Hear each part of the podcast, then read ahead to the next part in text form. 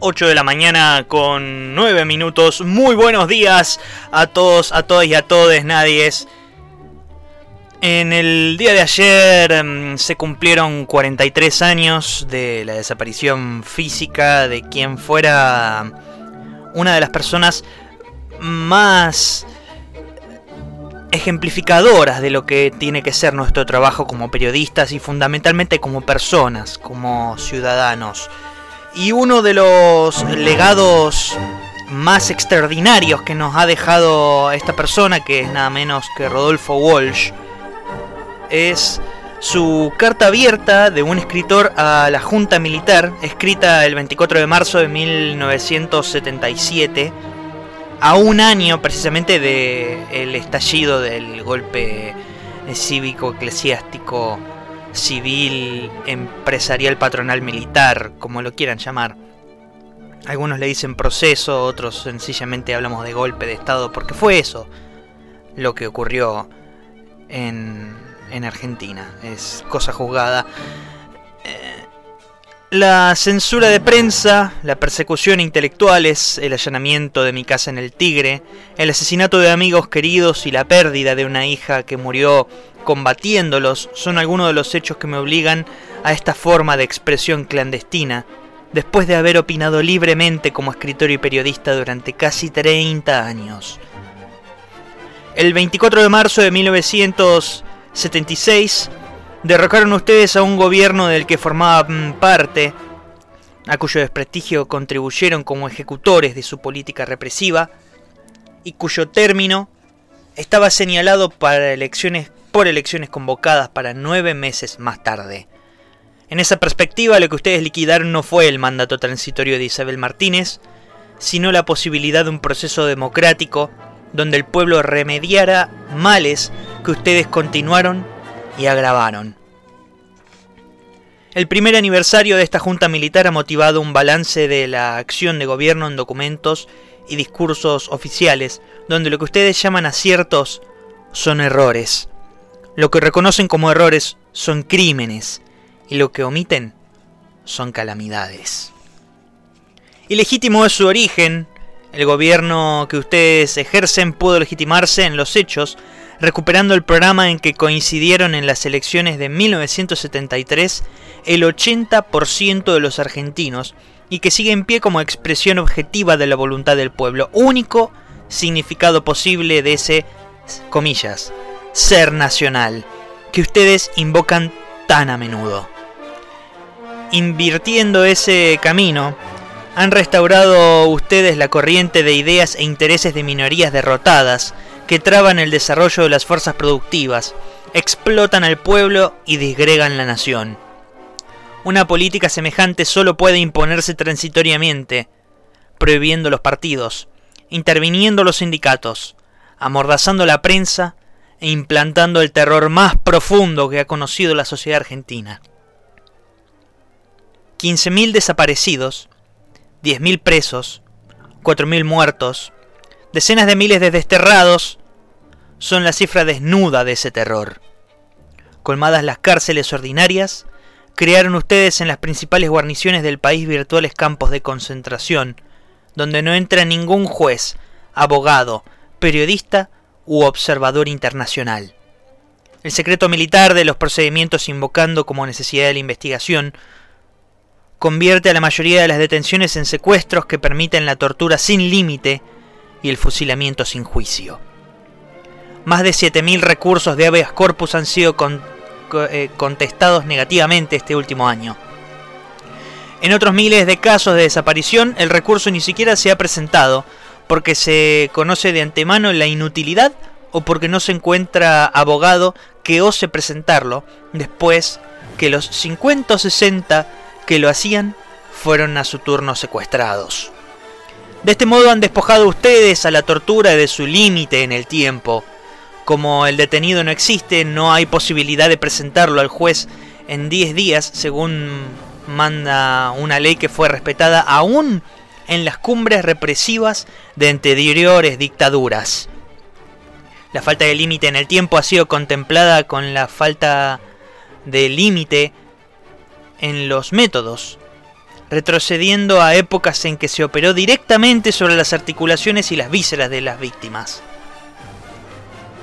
Mediante sucesivas concesiones al supuesto de que el fin de exterminar a la guerrilla justifica todos los medios que usan, han llegado ustedes a la tortura absoluta, intemporal, metafísica en la medida que el fin original de obtener información se extravía en las mentes perturbadas que las administran para ceder al impulso de machacar la sustancia humana hasta quebrarla y hacerle perder la dignidad que perdió el verdugo, que ustedes mismos han perdido. Estos hechos sacuden la conciencia del mundo civilizado. No son, sin embargo, los que mayores sufrimientos han traído al pueblo argentino, ni en las peores violaciones de los, de los derechos humanos que ustedes incurren. En la política económica de ese gobierno debe buscarse no solo la explicación de sus crímenes, sino una atrocidad mayor que castiga a millones de seres humanos con la miseria planificada.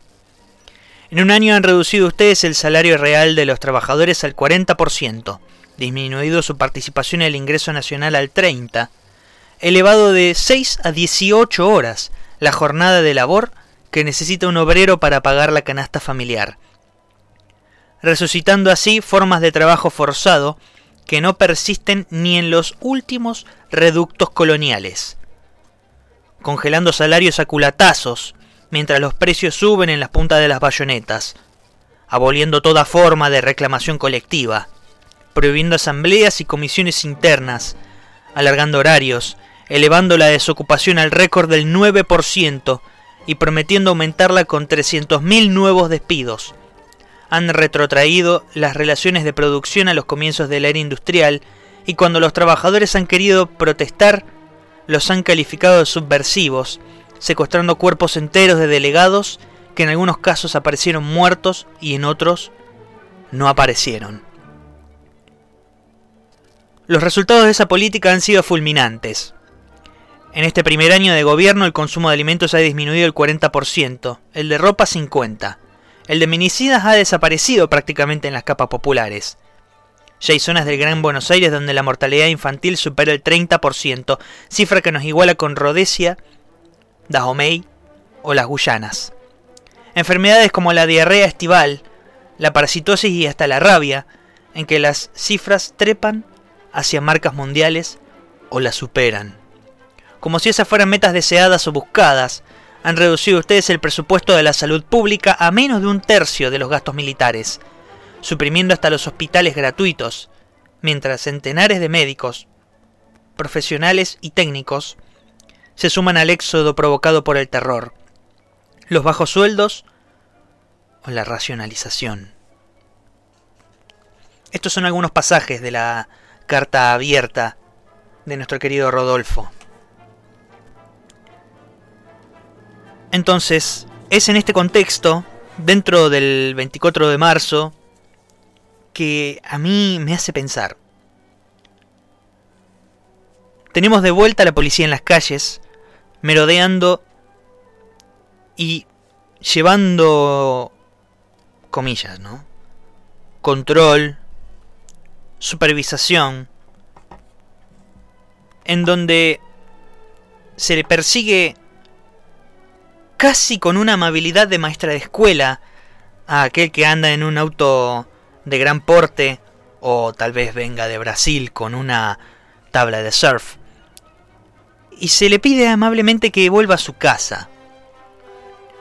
Cuando después a un chico que va en una motito con una camiseta de fútbol y la tez un poco más tostada, por ir a comprar un elemento de higiene, nada más que una gilet, una maquinita de afeitar, se le hizo todo un proceso por estar incumpliendo la cuarentena que en realidad no estaba incumplida. Entonces me pongo a pensar y se me ocurren algunos nombres. Luciano Arruga, Franco Casco, María de los Ángeles París, Carlos Orellano apenas si lleva un mes y moneda asesinado y ya estábamos pidiendo mayor presencia de la policía en las calles. Tan rápido volvimos a asociar seguridad con presencia de efectivos policiales? Durante la semana estuvo circulando un audio del ministro de Seguridad de la provincia de Santa Fe, Marcelo Saín, en donde se muestra una desorganización tremenda, una desarticulación de la policía respecto del territorio de la provincia y algo que creo que es incluso peor, nervios, miedo dentro de la fuerza policial. ¿Se imaginan? La misma policía, los mismos efectivos que estuvieron involucrados en los casos de desaparición y seguido de muerte de las personas que yo nombré antes. Porque son los mismos. Lo que hace falta no es mayor presencia policial. No. Sino mayor asistencia médica y participación ciudadana desde las instituciones oficiales como los clubes de barrio, por ejemplo Rosario Central y New Soul Boys ya se pusieron a disposición y así también sus instalaciones para poder asistir personas con necesidad. Esta semana se llamó a las diferentes organizaciones eh, no gubernamentales, ONGs, para asistir voluntariamente a personas con necesidad. Se prohibió el corte de los servicios por mora o falta de pago y hasta se propone congelar desde el Congreso los alquileres por más de 180 días. Son 6 meses. Todo, absolutamente todo el arco político se pone a disposición para enfrentar esta crisis. Incluso hasta se respetó la lógica del equilibrio entre seriedad y estupidez presente en toda actividad humana. ¿O acaso alguien puede estar tan peleado con la lógica y tener tan poca separación de frente para poder llevarle el apunte a los delirios paranoides de Laura Alonso sobre la llegada de los médicos cubanos? ¿En serio alguien puede ser tan idiota en el etimológico y original sentido de la palabra? Toda la fuerza del Estado está abocada a luchar contra lo que el presidente denomina el enemigo invisible, y si algo nos enseñó la historia es que hay un problema si uno pretende, más allá del que tiene al lado, terminar siendo el más vivo de todos. Es que al final no va a quedar nadie. El individualismo ultranza no ha hecho más que estragos. Puede que después de 500 años de un sistema excluyente y explotador y segregacionista, el coronavirus nos haya develado una enorme verdad. De esta no salimos si no es protegiendo no solo la salud, sino ante todo la dignidad de los que están al lado nuestro. Solo con esa reflexión, Rodolfo hoy estaría muy feliz. Bienvenidos y bienvenidas a esta nueva página.